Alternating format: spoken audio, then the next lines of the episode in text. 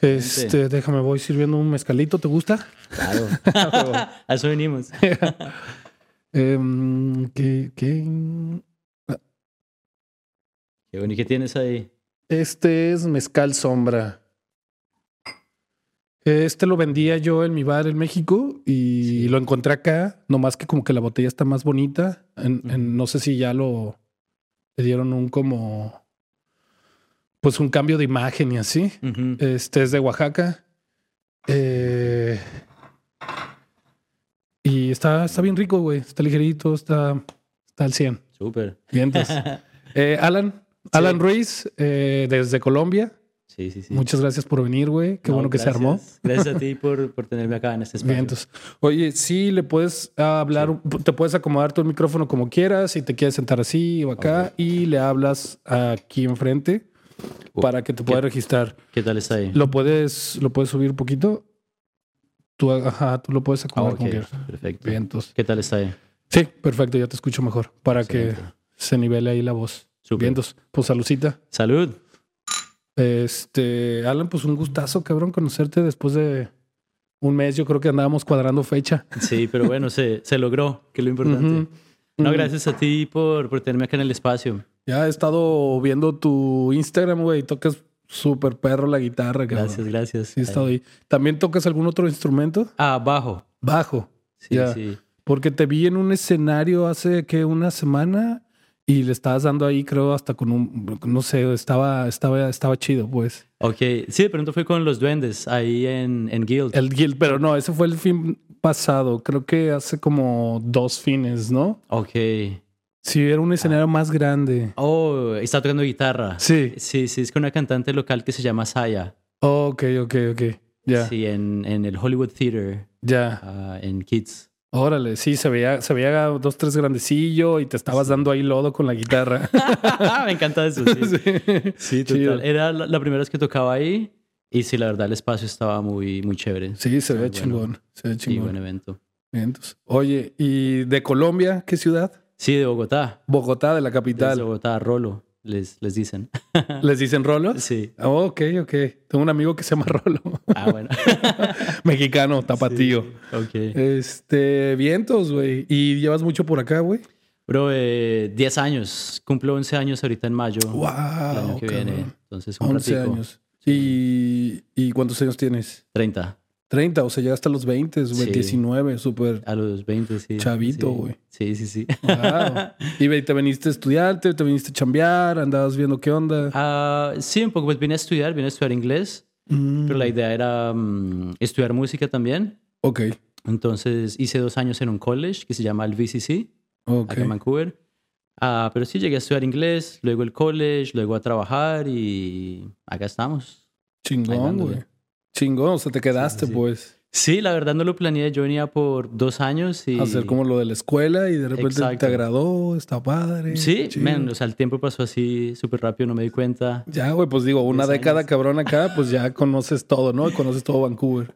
Ah, pues bueno, lo bueno es que es pequeñito, ¿no? Como decíamos, pero digamos que hay muchas cosas que no he visto como de la provincia, ¿no? En, No. en general, porque hay mu- mucho que ver, ¿no? A ti que te gusta como las, Sí, las la- alturas y las- los hikes y eso, hay demasiado. Sí, güey. Hay está- mucho, o y no he podido, he ido creo que como a tres nomás. Ok. Digo, porque llegué, yo acabo de llegar hace un año y medio, entonces para mí fue llegar, trabajar, acomodarme, amueblar, o sea, encontrar departamento, luego amueblarlo todo desde cero. Entonces fue como, ahorita solo hay visión para trabajar. Sí, Que hiciste muy Y buen trabajo. A Gracias. Me, me- me encanta el espacio que tienes. Gracias, gracias. Si tú ves mi habitación, llevo ahí dos años y no tengo nada. ni, ni un póster ahí No. pegado. Entonces, ya, ya. wow. chido. Gracias. ideas ahí. Sí, sí, sí. Ahí, róbate este, la decoración de, de qué poner. Pues, Sí, sí. no sé, digo, para que se vea una, hacer, hacer un espacio agradable en el que llegues, te, si- te sientes como en casa. Totalmente. Sí, La idea. Sí, muy bien eso. Oye, y mm, en Colombia ya tocabas, o sea, llegaste aquí 20 años y, y ya tocabas desde Colombia. Yo empecé a tocar a los 10 años, Oh. pero nunca así como muy serio, ¿no? Como que sabía un par de acordes y fue todo lo que supe como por 10 años. ¿Y quién te lo, te lo inculcó? Eh, solo. ¿Solo? En mi familia nadie toca Ok, curiosidad totalmente tuya. Sí, desde que tengo memoria, eh, me, siempre me, me sentí atraído hacia la guitarra. Ok.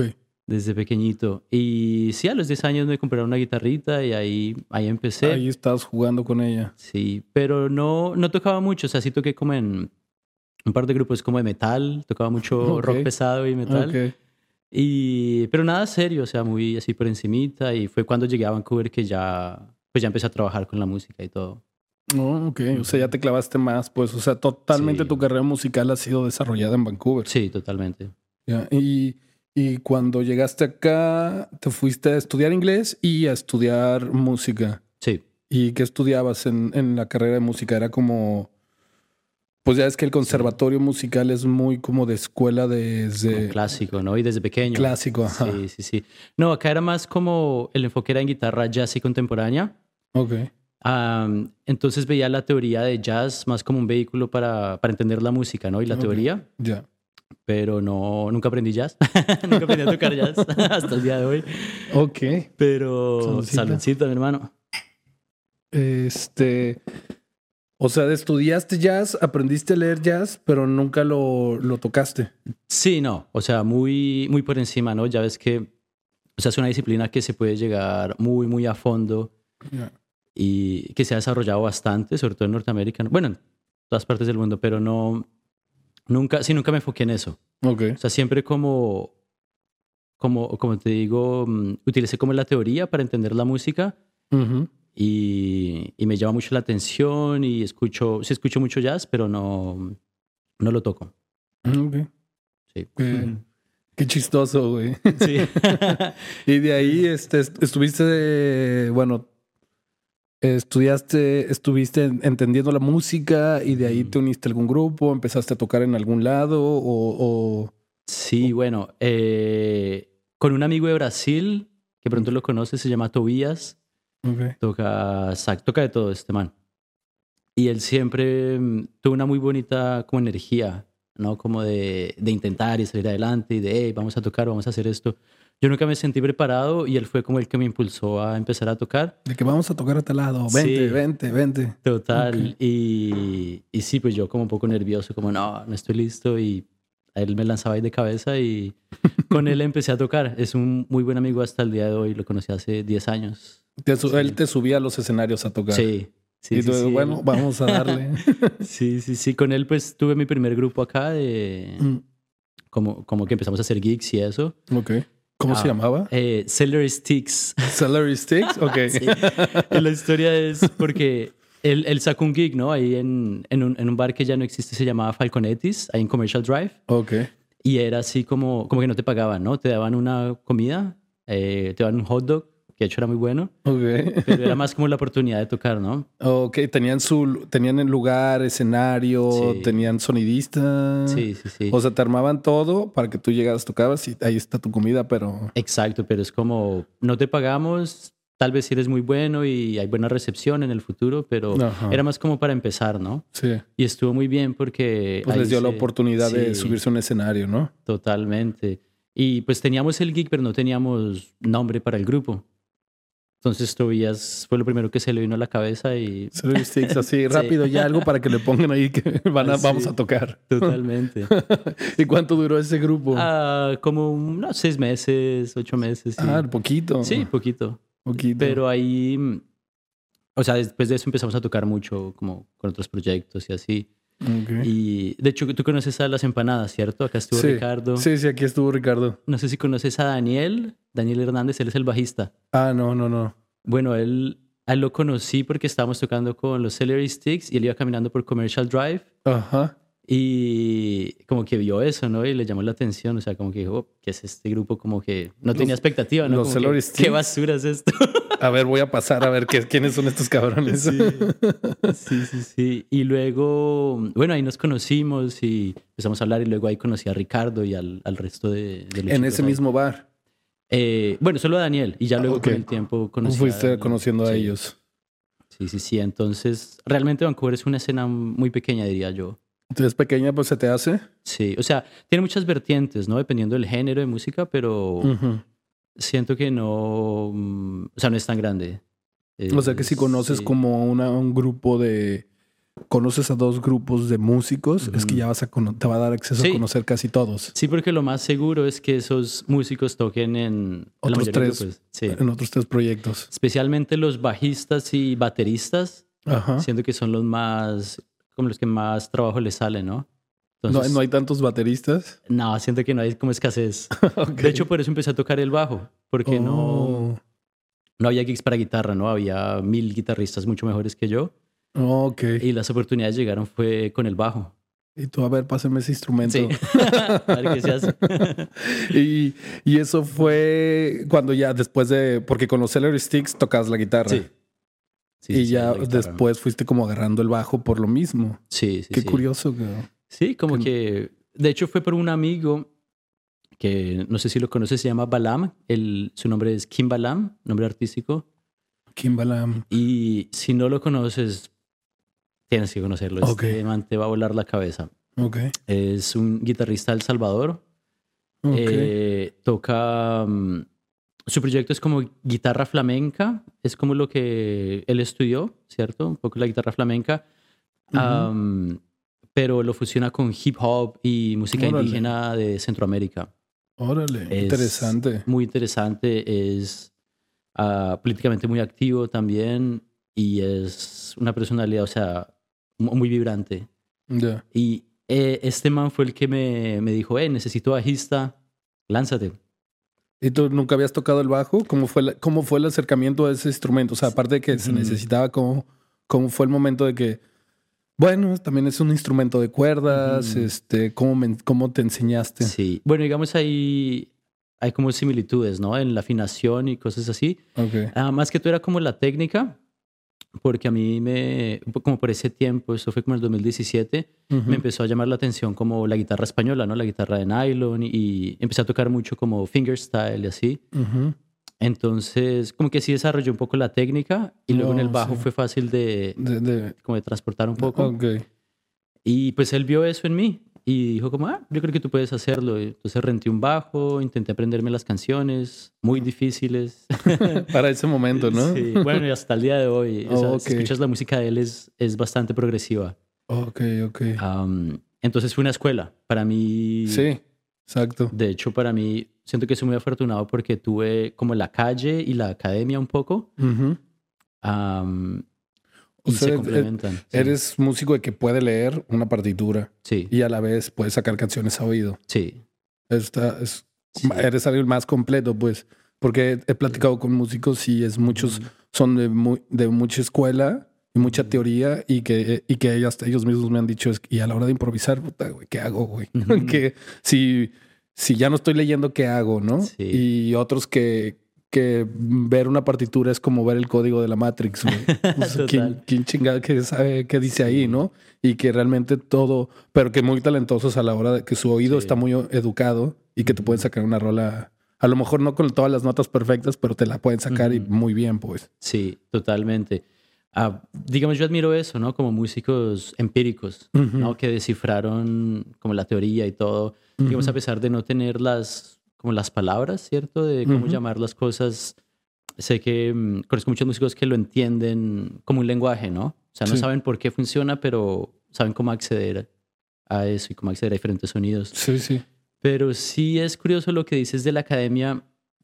Ah, de hecho, cuando llegué, yo hice un, un año de guitarra clásica y esa fue mi experiencia. Era mucha lectura, muy enfocada en el repertorio y la expresión, lo cual es muy bueno, pero no tenía ni idea de lo que estaba tocando. O sea, sabía piezas súper complicadas, pero no tenía ni idea qué estaba tocando, qué significaba. Oh, ok, ok. Entonces, por eso me llamó siempre más la atención el jazz y la improvisación.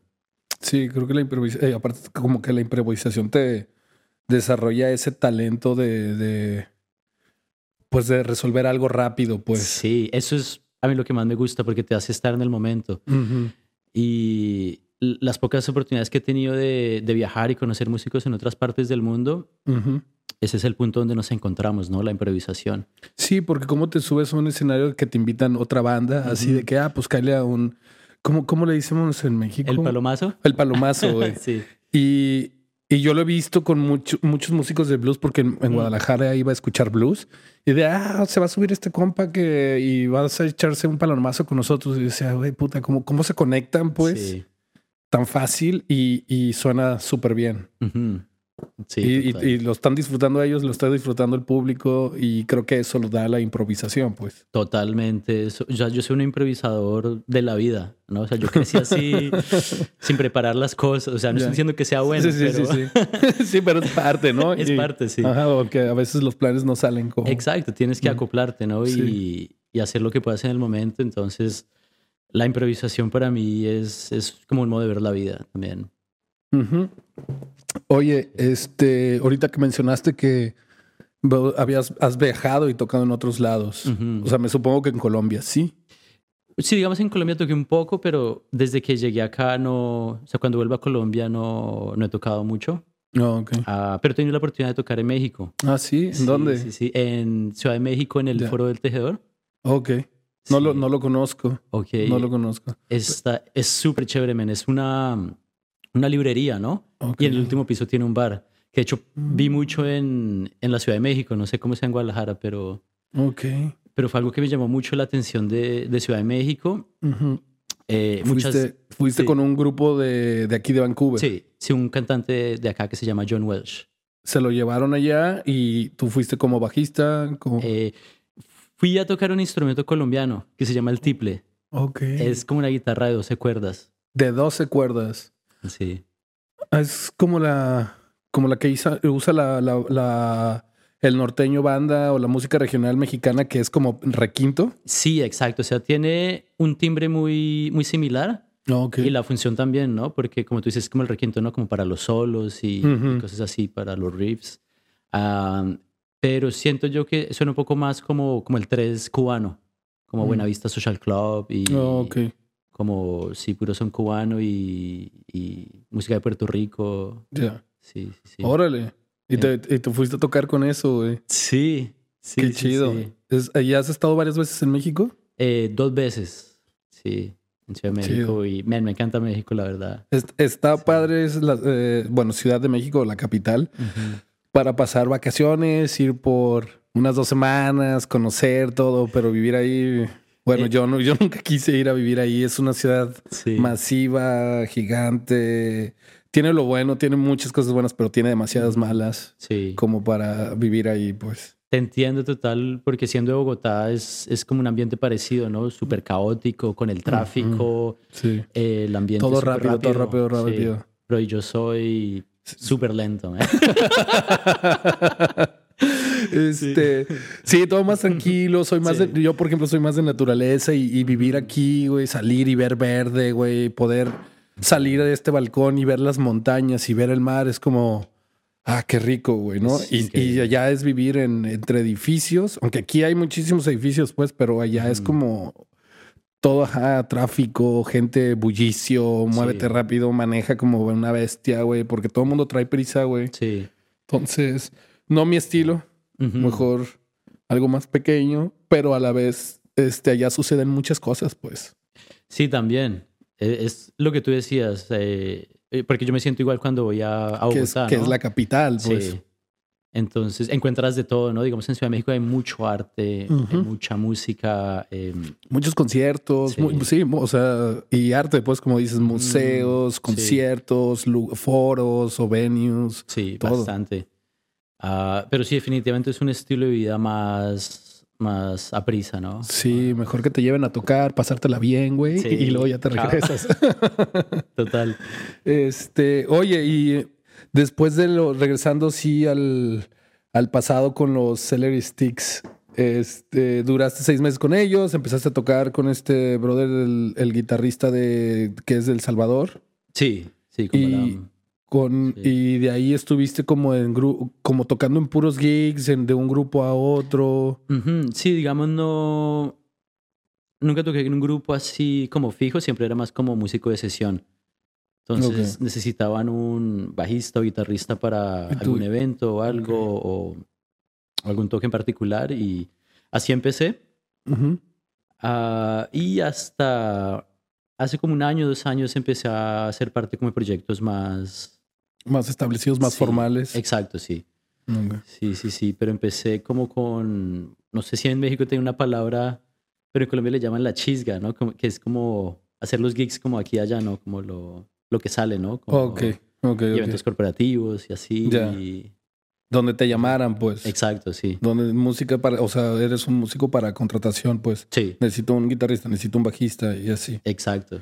Oye, y eso lo, lo hacías, este, bueno, duraste haciendo eso, pero vivías totalmente de la música o, o, o lo conllevabas con otro trabajo. No, lo llevaba con otro trabajo. Ah, yo empecé a, mm, a, ser, a ser profesor de música en 2017 Ok. y desde ahí como que hice la transición ya a solo enseñar música y tocar. Ok. Ah, pero antes trabajé de todo, trabajé en construcción, en pintura, trabajé mucho, Ok. a lo que saliera. Sí, sí, sí, chamba, ¿no? Chamba y aparte en la noche, pues seguir haciendo música y seguir creando contactos Exacto, así totalmente. hasta que llegaba a la escuela de música. ¿Ahorita sigues Sí. dando clases? Sí, sí, sí, sí, ahorita es básicamente lo que hago full time, Oh, enseñar y, y tocar. Y hace poco empecé también a grabar y a producir música. Qué chido, güey. O sea, ya totalmente vives de la música. Sí, Qué chingón. Qué chi- O sea, Sí. me da gusto cuando los músicos me dicen eso, pues que no tienen que estar teniendo dos trabajos o uno. sí. También es... Es, Es- válido. Sí, o sea, depende de cada quien, ¿no? Conozco muchos músicos que no, no les gusta enseñar Mm. y es respetable totalmente, sí requiere paciencia y, y es, digamos que cuando tu pasión se convierte en un trabajo, te puede cambiar la perspectiva, ¿no? Porque Ya. tú haces música o otras actividades como para mm, escapar de la realidad, ¿no? Ya. Como Sí. para tener un, sí, un escape. o- Sí, o relajarte o tu, tu hobby es tu pasión. Y, ahora lo estás tomando como un trabajo de 9 a 5. Exacto. Entonces, cuando, digamos al principio que empecé a tocar, tuve que hacer muchos toques que no me gustaba la música y era, era un dilema, porque quería Ujú. trabajar con la música, hacer dinero con la música, Ajá. pero no era feliz tocando. Ya porque tenías, ajá, yo no sé, el evento corporativo así de. Sí, sí, sí, sí. bueno, lo más bonito de la música es conectar con la gente, Ya. ¿Cierto? Y cuando estás tocando a veces en un restaurante, en un evento corporativo y estás ahí detrás y llegan a decirte algo y tú como que, uy, les gustó y te van a decir, no, bájale, bájale más. Entonces. sí, es- Ya, sí, ¿cómo, cómo que le va? O sea, y tú al final, bueno, al final me están pagando aquí nomás, Sí, ¿no? exacto. Entonces entiendo por qué mucha, mucha gente no, no le gusta Sí, tiene sentido. como tomarlo como trabajo. Y digamos, a veces yo siento que es muy válido tener otro trabajo que no tenga que ver con la música, porque es como un medio para, no sé, hacer dinero y ahorrar para comprar tus equipos y Ujú. para... Cierto que, digamos, cuando yo empecé a trabajar con la música fue un cambio de, como ¿De tener ritmo? un salario estable a Oh, súper inestable, a estar Sí. súper apretado, ya. a llegar a fin de mes sin saber si podía pagar la renta, vendí como tres guitarras, siempre, y me tenía una guitarra firmada por Joe Satriani, Uf, que no sé si ubicas, pero uno ha sido uno de mis ídolos. Sí, eh, bueno. música. Sí, sí, sí. Verde, pues estabas así como. Sí, y recuerdo un momento tuve que ir a un pawn shop y, y la vendí por 150 dólares. No. Y era la mejor opción que tenía porque tenía que pagar la renta el día siguiente. Y sí, o sea, ni modo, tenía que hacerlo, Sí. pero, pero pues sin problema, ¿no? O sea, no o sea, son cosas como, no sé, duras, entre comillas, Ujú. Pero es parte, ¿no? Es parte como el compromiso. Si quieres hacer algo, pues a veces tienes que ceder. Sí, cierto. Am, sí, se me olvidó que estamos hablando, pero... De, de vivir de la Ah, de música. este, sí, me imagino, ¿no? De que, pues, si quieres dedicarte solo a, a los toquines, güey, eh, y, y a veces te salen, a veces no, a veces no te llamaron. Sí. Y luego no estabas tú en una banda fija, ¿no? Digo, podrías tener más trabajos a la vez, pero eh, ¿cuántas, una banda fija, cuántas veces puede tocar al mes en Vancouver, ¿no? Sí, También. Exacto, total. Y, Aunque, aunque los sí. duendes tocan seguido en Guild, ¿eh? Sí, Sí. sí, sí. Ah, sí, o sea, digamos, a veces en el, en el verano se mueve mucho la música, ¿no? Pero es lo que tú dices, a veces puede ser muy impredecible Sí. Y solo de toques, pues no, digamos, a mí personalmente no me gusta la incertidumbre de, Sí. de saber si voy a tener suficiente dinero para el mes o cosas Ujú. así. Entonces, enseñar para mí siempre fue la, la mejor manera de como Estar tener estable. estabilidad Ujú. y, y la verdad me gusta, me gusta mucho y tuve profesores muy malos Ya. y Que ahora tú me estás inspiró- remediando eso. Sí, Ya. siento que eso me inspiró a... Esto se puede enseñar mejor. Sí, o sea, sí, o sea, no diciendo que ah, soy mejor, pero es como otra perspectiva, ¿no? Um. No sé si has visto la película Whiplash, creo que Whiplash, del baterista. sí. Whiplash, sí, sí, sí. Muy buena, güey. Sí, Nomás digo, ese güey, este, es como, es, me gusta verlo como es blanco o negro, ¿no? Es como, wow, pues te exige tanto para poder llegar a esos niveles de ser un músico muy cabrón. O, o también es como, güey, tampoco no se trata de la vida y la muerte y, no puedes, no puedes destruir la, la- la pasión de una persona así, Exacto. hacerlo pedazos. Eso es clave. Sí. Ah, yo antes de venir a Vancouver estudié un año y medio música en, en Colombia Ok. y la experiencia fue muy mala para mí porque era parecido, ¿no? Como Oh, hacía la película, como que era súper estricto y si, si no estabas al nivel, entonces te hacían sentir como una mierda. Y no, no, no Ah. vas a servir, nunca vas a servir Sí. de músico, ya mejor vete allá a trabajar de lo que de otra cosa, ¿no? Totalmente. O sea, una profesora me dijo eso con esas palabras exactamente. Así como, no, mijo, tu, tu oído está muy mal. Váyase Así, ya a trabajar a otra cosa porque nunca vas a ser músico. Sí, Wow. exactamente. Que, o sea, y no saben el peso de las Ujú. palabras que tiene sobre una persona, pues ese tipo Sí. de, pues decirle eso. Totalmente. O sea, y sí es cierto que si tú quieres llegar a cierto nivel y tienes ciertas expectativas, no hay de otra, tienes que ponerle trabajo. Pero yo siento que algo en lo que falla la academia es en reconocer que mm, el proceso de cada individuo es diferente, ¿no? Ujú. Entonces, digamos, yo siento que por fin aprendí cosas que tal vez en, en- en Colombia mis compañeros ya sabían y aprendieron mucho más rápido. Y, y a mí me tar- tardé años, tal vez cinco, seis, siete años en aprender esas cosas, pero ahora las sé.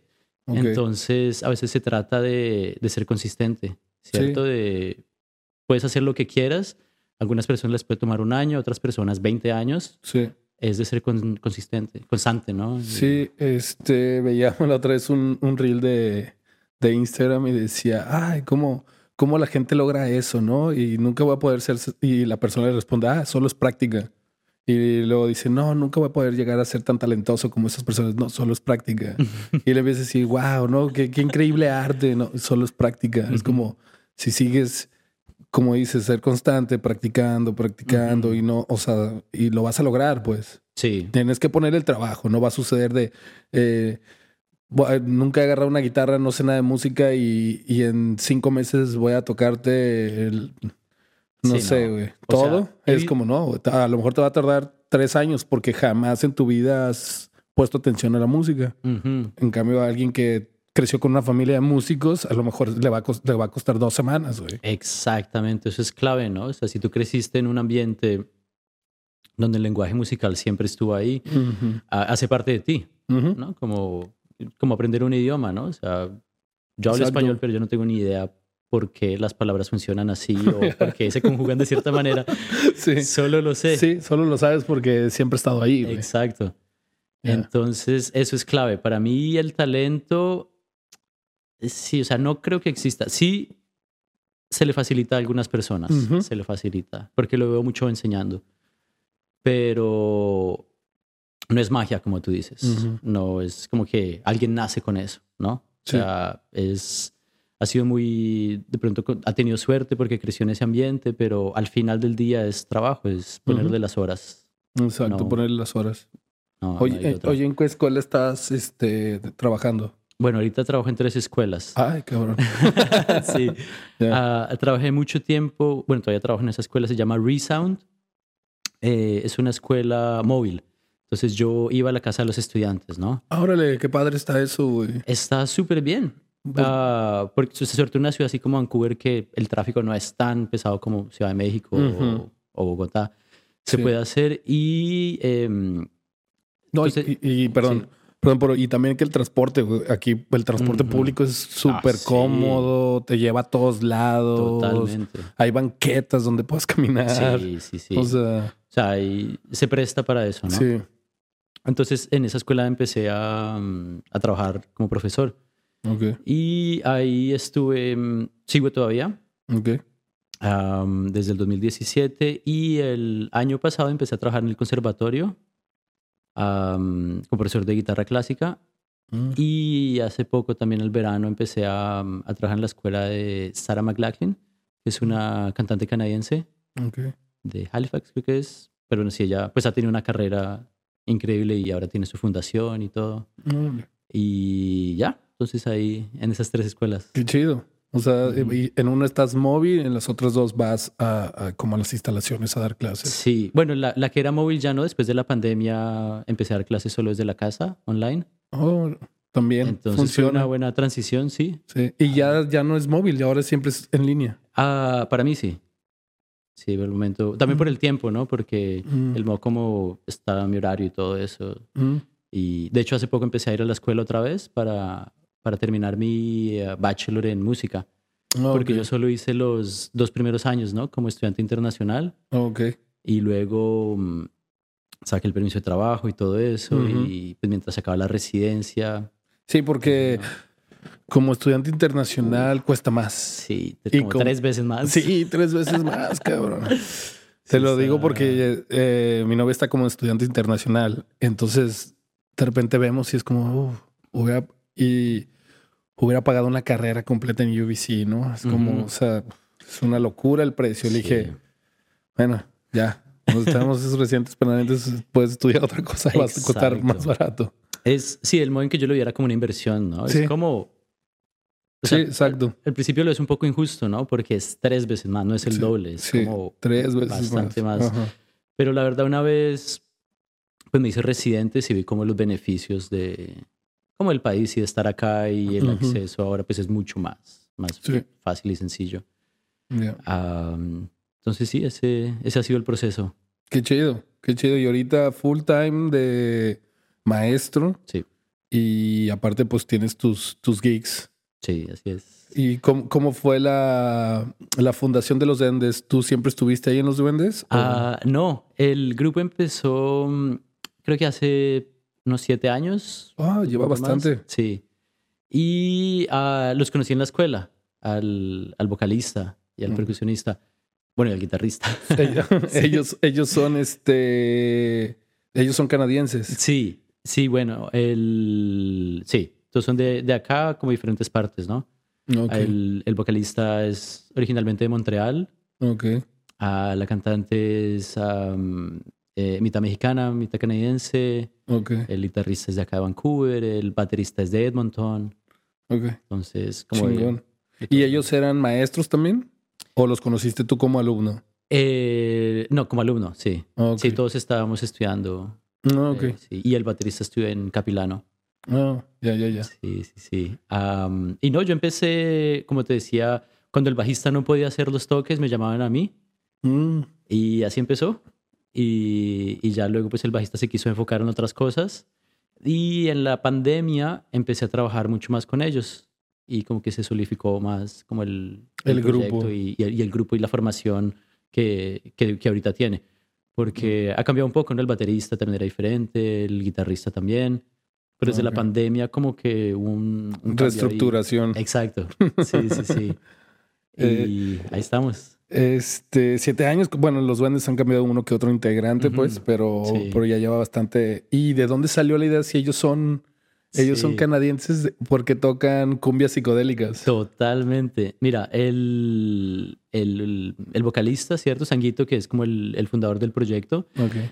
él creció estudiando eh, percusión africana y percusión afrocubana. Ok. Entonces, él desde pequeño... Y el hermano es un percusionista también increíble de, de nivel mundial. Ah, que se llama Miles, Miles Bigelow. Ah, es su hermano, él. Sí, no sabías. No, no sabía, no Sí, sabía. sí, son- Ok. son Y. Miles, este, es que también es muy diferente, ¿no? Sanguito está como muy flaquito y pequeño y Miles está así como grande. y- Totalmente. sí. Sí. o sea, yo también cuando los conocí eh, se hacían un poco diferentes, ¿no? Pero los dos súper talentosos. Ya, porque Miles está, bueno, está nominado a Premio Juno, ¿no? Fue nominado a Premio Juno, creo. Estoy seguro, sí. Él viajó muchos años con, eh, con un, un compositor cubano que se llama Orlando Maraca. Viajó por todo el mundo, eh, tocó con un grupo, creo que se llama Chaos, Chaos, Chaos, Chaos, Chaos, ya. Am, sí, o sea, ha tocado, vivió en Cuba también, Ah, estudió un tiempo percusión. Y Sanguito entonces desde pequeño Traía ese como Ex- lo de su hermano, ¿no? Sí, y él, y él creció, como te digo, estudiando ah, percusión y, y marimba también. Órale. Y tiene un grupo que se llama Kutapira, que hacen una fusión de marimbas y como música de Zimbabue con grooves de hip hop y como un poco más, no sé, más fusión. Que está muy interesante, te lo recomiendo la- también. me acuerdo muy bien de la marimba porque vivía en, en Guadalajara y vivía en un departamento, este, como en una zona así como, como Gastown, que era bares, restaurantes, o sea, como cafés y así, ¿no? Sí, Y había un café de mi ventana, había un café enfrente abajo, este, y todos los domingos en las mañanas llegaban dos chavos o dos señores con la marimba cargando, pum, se Sí. ponían enfrente y se ponían a tocar, siempre a las nueve de la mañana. Ok. Entonces yo a lo mejor me levantaba de la fiesta el domingo, así estaba todo destruido y empezaba, me, me despertaba la marimba. Ah. Siempre me despertaba la marimba y yo, ay, ya son las nueve. Siempre ya sabía que eran las nueve por, por ellos. sí. O sea, muy curioso y siempre me acuerdo de, porque pues, no sé, los escuché por, yo creo que dos, tres años. que Ok, sí, wow. Ellos tocando siempre la marimba. Te despertaron por tres años. Sí, por tres Sí. años. Hasta que me- en, ese mismo depa me cambié de cuarto y, y, y Ya ya, no. ya no, güey, ya está del otro lado. Sí, cagado lo. Pero la marimba en México es muy de Veracruz. Sí, de, este es en el Pacífico, ¿verdad? En el- Eh, en no, al revés, o- en el, en el Golfo. Oh, ok, ok. En el Golfo. Ok, Sí, como México, de- en el Golfo, en el puro Golfo. Y acá este lado es Veracruz. ok, Como del, como, y ya la puntita es Cancún. ok. Sí, y yo vivo de este lado, del lado del Pacífico. Bueno, vivía ahí en Jalisco. Sí. Ok, porque sí he escuchado eso de, de Veracruz, ¿no? Eh, eh, porque en Colombia hay un, un estilo de música muy similar que le llaman la música llanera y es muy Ah, parecido sí. al son jarocho. Sí, Eh, sí, la, la instrumentación es Sí. muy similar, los ritmos. Sí, y tienen, bueno, aquí estuvo Nacho Vargas. Ah, claro. Y se trajo el, cua- el 4 Sí, y me lo enseñó y se tocó, se tocó una rolita aquí. Este, y ya me dijo, ah, pues es como pues una guitarra, cuatro cuerdas, así. Ujú. Y le digo, ah, pues como un ukulele, pero en grande. Sí, sí tiene hasta la, la misma afinación, ¿no? O sea, como la misma relación. Sí. eh, diferente tono, pero como la misma relación de las cuerdas. Y suena increíble. Y Nacho lo toca muy bien. Ya. Sí, sí, sí, se aventó una rolita aquí. Le dije que, que se preparara un set y que luego lo, lo grababa acá con excelente, para que se aventara unas rolillas. excelente, sí. Oye, y, entonces el Miles es el hermano de Sanguito, güey. Sí, Y ustedes terminaron como, como uniendo ya, bueno, la, la reestructuración de, de los duendes, ya, y ahora sí ya los están moviendo por varios lados, ¿no? Sí los he visto tocar tocando seguido. Ujú. Aún así a ti te llaman para tocar como por ejemplo con esta chava hace dos fines de semana, o sea, todavía tienes tus, sí, tus sí. tocadas por aparte. Sí, totalmente. Hay otros proyectos que están ahí. Pero sí, con los duendes afortunadamente desde el, como desde este verano, ¿no? Que empezaron a abrir otra vez todo, ¿no? Todos los sitios y los espacios. Ah, tuve la oportunidad también de hacer una pequeña gira en, en el interior de BC Mm. y fue, fue muy bonito. Y sí, eh, o sea, se han dado como la opor- oportunidades para tocar bastante últimamente y... Y, y Sanguito fue el que jaló lo de que vamos a hacer cumbia psicodélica. Sí, oh, creo que no. Ah, bueno, sí, güey, en eso estaba, ¿no? O Sí, sea, sí, sí. Él empezó eh, eh, estudiando música africana y afrocubana, Ajá. entonces desde ahí creció el interés por como la música latinoamericana. Ya. Entonces luego él viajó a Brasil también Oh, y vivió seis meses, ok. Se empapó más de, de la Sí. música ya, de totalmente. ese estilo. Y lo curioso es que hasta el día de hoy no sé exactamente cómo llegó la, la cumbia psicodélica, la, la chicha, ¿no? Que le llaman en, en Perú. Eh, que es como, fueron como un, un par de álbumes como muy, muy particulares, ¿no? Que le llamaron la atención Oh, y de ahí él sacó la inspiración para, para el proyecto. Ok. Que sí, o sea, a mí también me sorprendió la primera vez que vi a los duendes. Ya. Y, Y, y toda su música de los duendes es original, están tocando covers cuando tocan. Es covers y originales. Ok. Sí, la mayoría de covers son del repertorio de, mm, sí, como de, de cumbia psicodélica de Perú, Sí, de sí, los sí, destellos. de- bueno, no sé si los destellos son sí de Perú. estu- sí pero- estuve leyendo y sí. sí vi que nació en Perú y yo pensé que había nacido en Colombia, que era más... Sí, bueno, la cumbia para mí, sin saber mucho de nada, hablando mierda, Sí, sí, sí, sin clavarnos tanto. sí, es, o sea, como que la raíz es colombiana, hasta, hasta lo Sí. que tengo entendido, ¿no? Como que, y luego Pero- ya ese como, esa rama psicodélica Sí. se la dieron en Perú. Sí, totalmente. En Colombia no, no se dio esa fusión. O sea, está muy tarde, pero empezó en Perú. De hecho, en Perú dicen que el punk tuvo Ah. raíces en Perú también, ¿no? Como, como que hay grabaciones de... Ah, cabrón, no sabía eso, ¿no? sí, busca. Ojalá supiera el nombre de los grupos, pero se me, se me van en este momento. yo lo tengo de, de que es de Inglaterra, ¿no? Sí, exactamente, como en los 70s, ¿no? Sí, sí, sí, sí. Pero hay, hay álbums de música de músicos de, en Perú en los 60s que estaban haciendo punk rock así, tal cual, Sex Pistols. así, Ajá, es lo que es Sex Pistols o un poquito, porque Sex Pistols no sé si es antes o después de Joy Division, que fue también como, no, creo que es antes, porque Joy Division es como post-punk, según eso. Hasta ahí no recuerdo, pero... Pero, sí, sí que, sí, sí. yo, yo tendría así como, como todo mundo Sí. punk empezó con Sex Pistols, ¿no? Voy a... O sea, no creo que, el- que los músicos de Inglaterra se hayan inspirado en, en, en Perú, Ajá, pero es más como la estética, ¿no? ok. Porque al final del cuento la música es, es universal, ¿no? O sea, las, las notas, al menos que utilizamos en Occidente, son muy pocas Ujú. y hay mucha repetición, ¿no? Y digamos, Ya. am, Sí, me, hace- me hace sentido eso. sí, digamos, un ejemplo claro que es la escala pentatónica, ¿no? Que es una de las escalas como más básicas en música y tú puedes encontrar música indígena, latinoamericana, que nunca estuvo en contacto con música oriental y son melodías muy similares. Mm, ¿Cierto? Entonces, sí, o sea, no creo que los de Inglaterra se hayan inspirado en los Ya. en, Sí, en sí, el punk sí. de Perú, pero Ajá.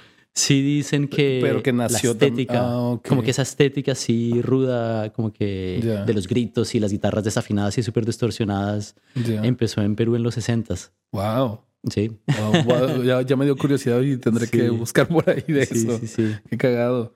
Y, y entonces el, el sanguito viajó de, de, de Brasil, de después de escuchar también, de, bueno, de estar en Sudamérica y, y, y empaparse en música, de ahí, de ahí nació, güey. Sí.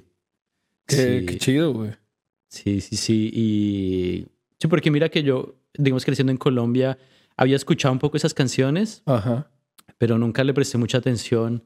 De hecho, nunca escuchaba música latina estando en Colombia. Siempre crecí escuchando más rock y otras Sí. cosas. Y fue Sí. cuando llegué acá que me empecé a apreciar mucho más. Sí, y fíjate que igual, igual yo sí. Y ahorita, hasta gracias a Instagram, que he escuchado rolas así como, como Los Panchos, que era un, es un trío mexicano. Sí, de boleros, ¿no? Taja de boleros. Increíble. Se me Esa hace inc- guitarra. Sí, se me hacen increíbles y ahorita estoy como metido en ellos, bien cabrón. Y con una chava que hace, que canta con ellos, no me acuerdo cómo se llama. Y, empe- y empecé, empecé a escucharlos mucho y luego hubo una que me empecé a hacer mi lista en Spotify, la chingada, Sí. como para estarlos escuchando. Y luego una canción que le gustaba mucho a mi novia de esta Sofía Payés. Oh, eh, Rita Payés. Rita de Payés, España. De España. Sí, uf. Sí, y, y me, me- me enseñó una rola un- con un video en YouTube y se me hizo increíble algo contigo. Sí. Y después yo, yo escuchando música de los Panchos, yo esta canción ya la he escuchado, cabrón. Sí. Y veo que era de que la había cantado Payés, Rita Payés, Sí. y yo ¡ah! me engañó, güey. Es original de los Panchos, güey. Qué cabrón. Pero lo- ella la, la interpreta muy bien, pues. Sí. Incluso hasta no estoy seguro si es de los Panchos originalmente. Ah, no sé. Creo que es un como un estándar así de música latina súper viejo. Puede que sí sea los Panchos, no estoy Ok. seguro. Ok, puede que todavía los Panchos eh, más atrás, ¿no? Sí, porque es una de esas canciones que se volvió estándar, ¿no? Como Ok. Bésame mucho o así. ¿no? Eh, Sí, sí. mira que dato curioso de Rita Payés, Ajá. Eh, no sabía, hace poco descubrí que la guitarrista es la mamá. Sí, es la mamá. Y es increíble. Sí, y la mamá también tiene su carrera bastante amplia, pues. Sí. Es de como de esos, como Rito Payés que siempre estuvo como en el ámbito de la música, ¿no? Entonces, desde pequeña seguramente cantaba con su mamá y entonces ya trae como toda la escuela, ¿no? Yo, por ejemplo, mis papás no tocan ningún instrumento, tampoco me estuve cerca de amigos que tocaran música. Creo que solo un, amigo que tocaba el bajo y que una vez intentó enseñarme las, las mañanitas, pero nunca estuve yo ahí de voy a practicar. ¿Y entonces de, dónde viene tu, tu pasión así por la música? Pues de, para mí fue grabar, güey, grabar músicos, grabar conciertos, que se me hacía súper chingón como ver como mucho de que teníamos que llegar antes nosotros a los conciertos para grabar, para trabajar en, algún toquín o algo. Y, y, cuando llegas a trabajar en festivales, que te das cuenta que es un... Siempre, siempre quieres salir en el podcast. este, te das cuenta que es un ejército de personas, güey, trabajando. Desde las personas que montan los escenarios, eh, los sonidistas, profesionales de todo tipo, hasta las personas que trabajan en el ámbito para dar de comer a toda la gente que va. Que dije, wow, es todo un ejército de personas que trabajamos para que lleguen, no sé, 80 mil, 100 mil personas disfruten y todo, pero a la hora de grabar, pues se me hacía bien interesante, ¿no? Y, y, aunque, aunque estaba trabajando, estaba disfrutando la música y decía, qué chido, güey. Qué chido que, qué, chido que tener la oportunidad de, de estar aquí, ¿no? o al lado del escenario, arriba del escenario, o atrás en una grúa y ver el concierto desde zona privilegiada. Sí. Wow. Eh, este. Claro, tienes otra perspectiva, ¿no? Eh, mucho más cercana, diría yo. Sí. Eh, se me hacía bien chingón. Y aún así de repente tenías que estar trabajando, ¿no? Y concentrarte en lo que estabas haciendo. Eh, también, pues que también eran unas putizas, güey. Que pues llegabas antes y te ibas hasta el final, ¿no? Entonces ahí, ahí, desayunabas, comías, cenabas. Y si tenías que ir al baño, tenías que ir a los baños de, de la fiesta que ya están todos destruidos desde el minuto uno. que, que, no es de mucho agrado. Pero, pero sí, está sí tengo la curiosidad de quiero comprar un piano y, y, creo que es como el instrumento, ese y la guitarra creo que son los, los instrumentos básicos como para empezar, ¿no? Un teclado y un piano. Y vi que Fender Music tenía así como, compra la guitarra con un kit y te doy las clases, ¿no? Las clases y todo como que para que aprendas lo básico. Y dije, mm, me lo voy a armar de Navidad. lo voy a armar de Navidad y a ver qué... digo, y como todo, ¿no? Es, Dije, mínimo voy a tocar dos, dos horas a la semana, por lo menos, para... Excelente. Como... Sí. E, es eso, ¿no? Es como la... Sí. La constancia es difícil a veces sacar el tiempo, ¿no? En, como en las rutinas tan agitadas. Sí. Pero sí, sí, si uno se organiza como a sacarle, digamos, esas dos horas, ¿no? Pueden ser como media hora, cuatro días. Sí. En vez como de una hora lanzarte dos horas, hacerlo en más días, menos tiempo, pero al final es esa la constancia. Sí. Y, y, fíjate que fue más la, más la motivación ahora que platico mucho con músicos y ahora que estoy trabajando en Guild, que es como un, un concierto todos los días. Es un concierto todos los días. Y mucho nivel, o sea, los grupos que hay ahí. Sí, está, o sea, músicos de la ciudad. Hay muchísimos grupos que veo y wow, tocan increíble. O... De, de, hecho, te cuento el día que ustedes tocaron, que fue este, este viernes. Sí. Pues, el, el viernes, el viernes pasado, ¿no? A mí me tocó trabajar de prep. Entonces yo estaba en la cocina de día y no estuve de noche. Al día siguiente nomás me platicaron que me dice, güey, un cagadero, así un desmadre en Guild. O sea, todo bien con la música y así. Pero la gente se, se enfiestó bien cabrón, güey. O sea, se enfiestó a un nivel de que de que había demasiados banda borracha, este, alguien caminando así en los, en las high tops que les llaman las mesas altas. Un, estaba medio pedón y se tropezó y cayó sobre la mesa completa y tiró todo. No, wow. Pero todo eso me lo perdí. sí, sí, ustedes estaban en la música y luego tienen gente bailando, entonces no, no, se dan cuenta de todo, todo lo que está pasando atrás. Luego otra persona en el baño eh, está también súper pasado y se, se cayó en el, no sé cómo se cayó en el baño, no, no, no me dieron detalles, pero se golpeó en el lavabo o en el excusado o algo y se abrió y, y se tuvo que ir al hospital, se lo llevaron al hospital. Entonces me lo perdí. Sí, no, este, una sí. luego otra chava que se perdió su celular y no lo encontraban y ahí estaba gente de Guild, o sea, de support y un mesero ahí ayudándoles como dan tu celular, ahorita lo encontramos. Y lo encontró el novio y dijo, hey, aquí está.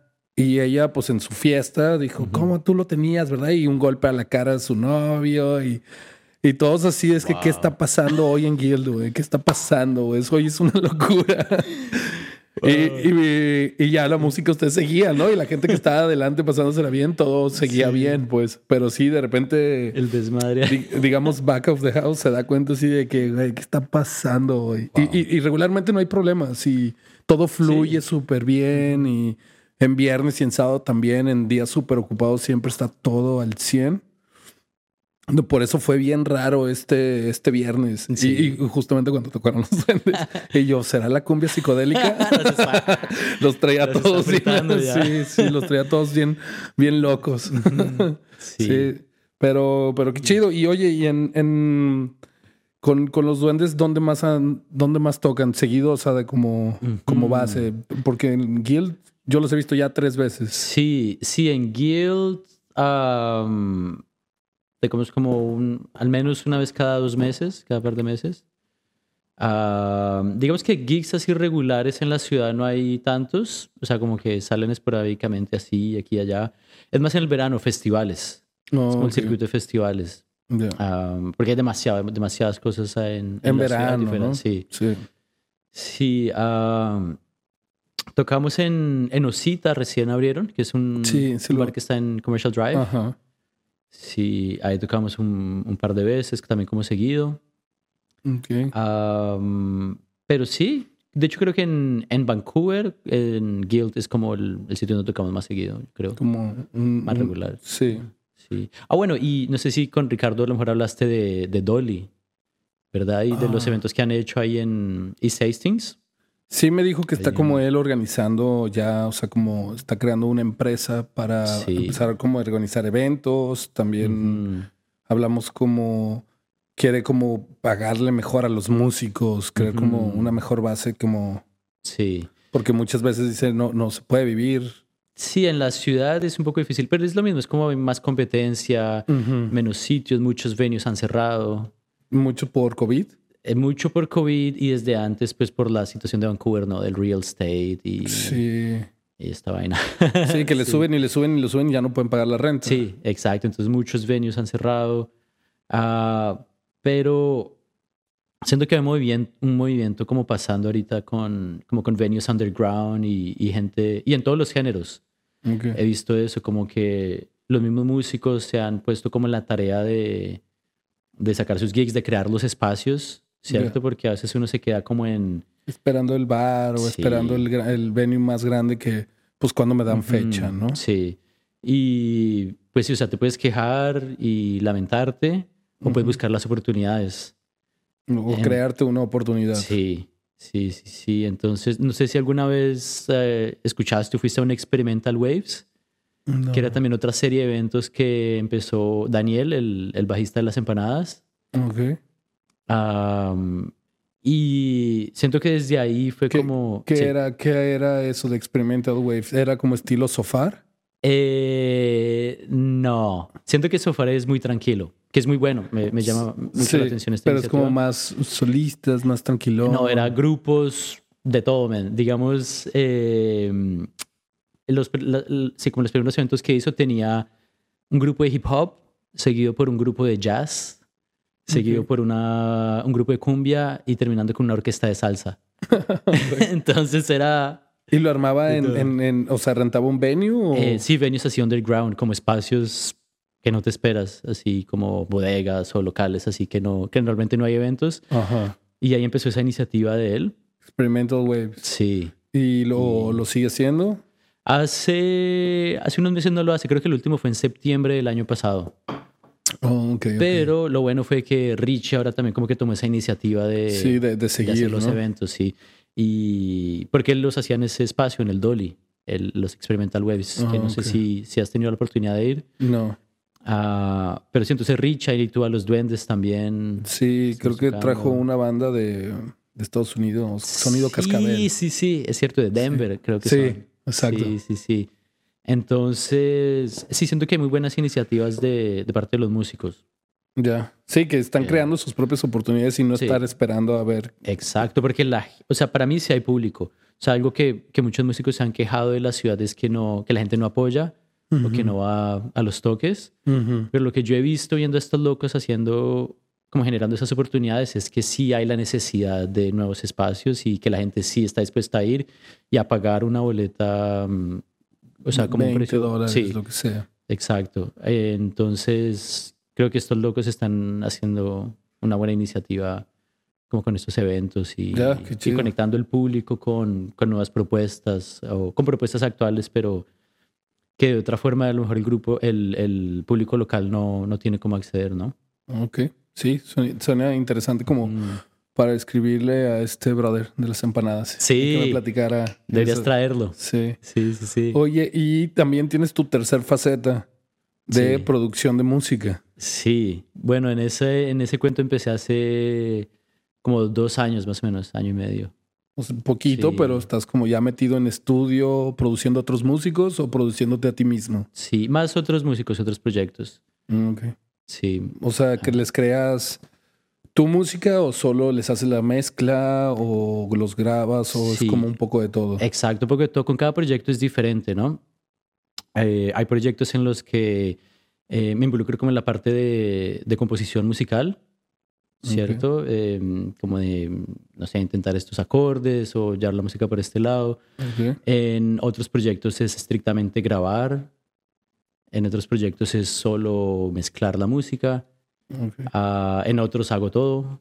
Ya. Entonces... ¿Trabajas con un sí. estudio particular o...? Sí, yo fui a, una escuela de audio que se llama SAE, que de hecho creo que en México también tienen una sí, sede. sí, creo que sí, Y sabe. Está por, por todo lado. Y en North Vancouver tienen una sede.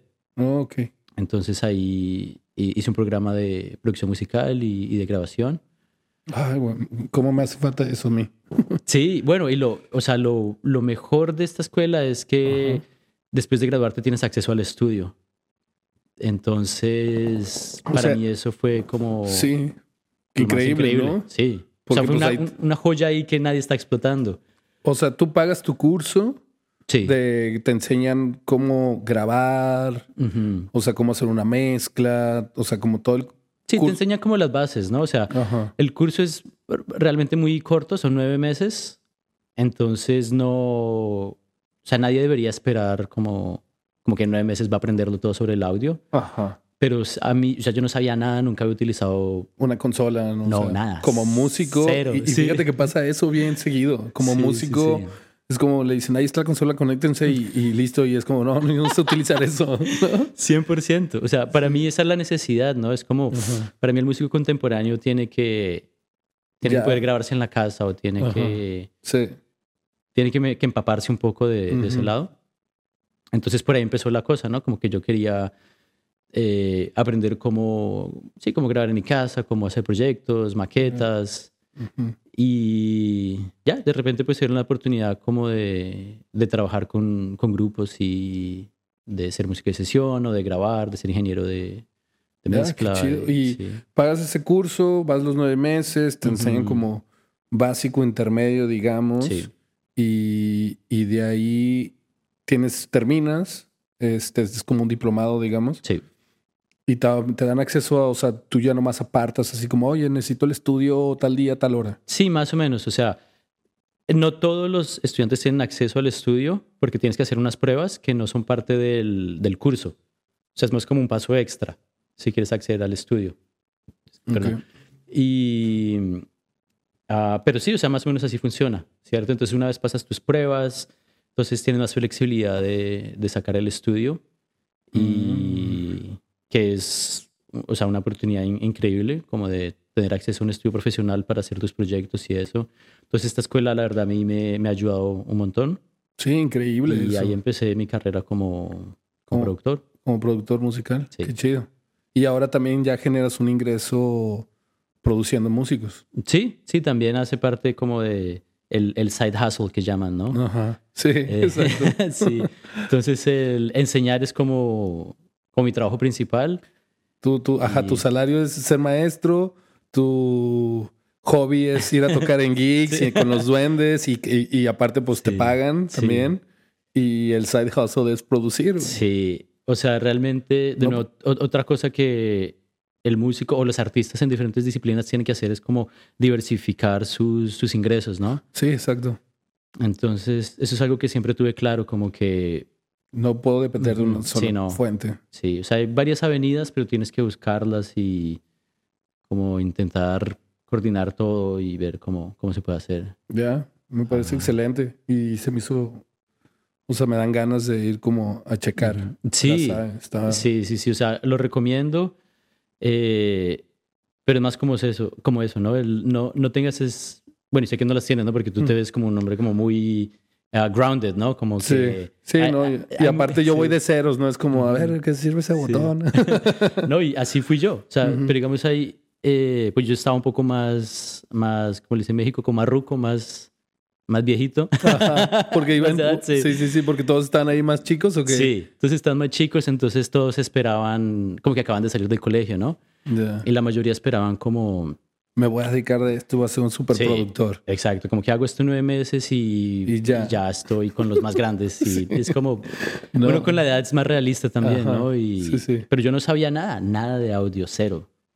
Cero, Mm. cero. Qué chido, y ahorita que ya puedes estar produciendo, bueno, también te ayudó mucho que ser músico y poder entender lo que es la Sí. música, ¿no? Sí, totalmente. Yo nomás necesito como grabar músicos bien. Sí. sí. Este, pues qué chido. Qué chido, Alan, que, que llegaste a, a vivir de, de la música y que aparte que tienes diferentes como actividades como músico. Y pues nada. Sí, sí, sí, pues ahí es un camino, ¿no? Sí. y que Ahí- todavía falta. Ahí vamos, sí, todavía y ahora, falta. te- ahora que te regresas a Colombia, ¿no piensas tocar allá? Ah, pues ¿O si vas se da la totalmente oportunidad. de vacaciones? eh, sí, yo quiero ir más como vacaciones. O sea, si se da la oportunidad, siempre quiero tocar, ¿no? O sea, yo soy feliz tocando todo el día, a todo momento. Pero Sí. sí. es más como para darse como un, un tiempo de, sí, de relajarse, ¿no? Y ¿Cu- de- ¿Cuánto tiempo te vas? Un mes. Un mes, qué Un rico. mesecito, sí. O sea, Hace falta el sol y... sí, hace falta el sol. Aquí ya estamos en la oscuridad. sí. Regresas que a mediados de enero. Sí, el 10 de enero. Sí, 10, 10 de enero. Pues todavía te vas a aventar otros dos meses de invierno acá. Sí. Sí.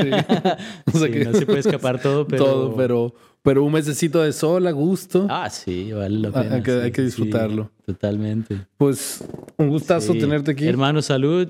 Este- Y gracias por crear estos espacios.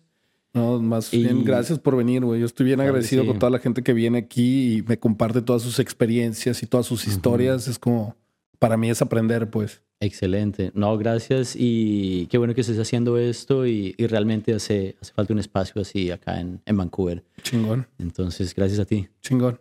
Gracias, gente. Salud.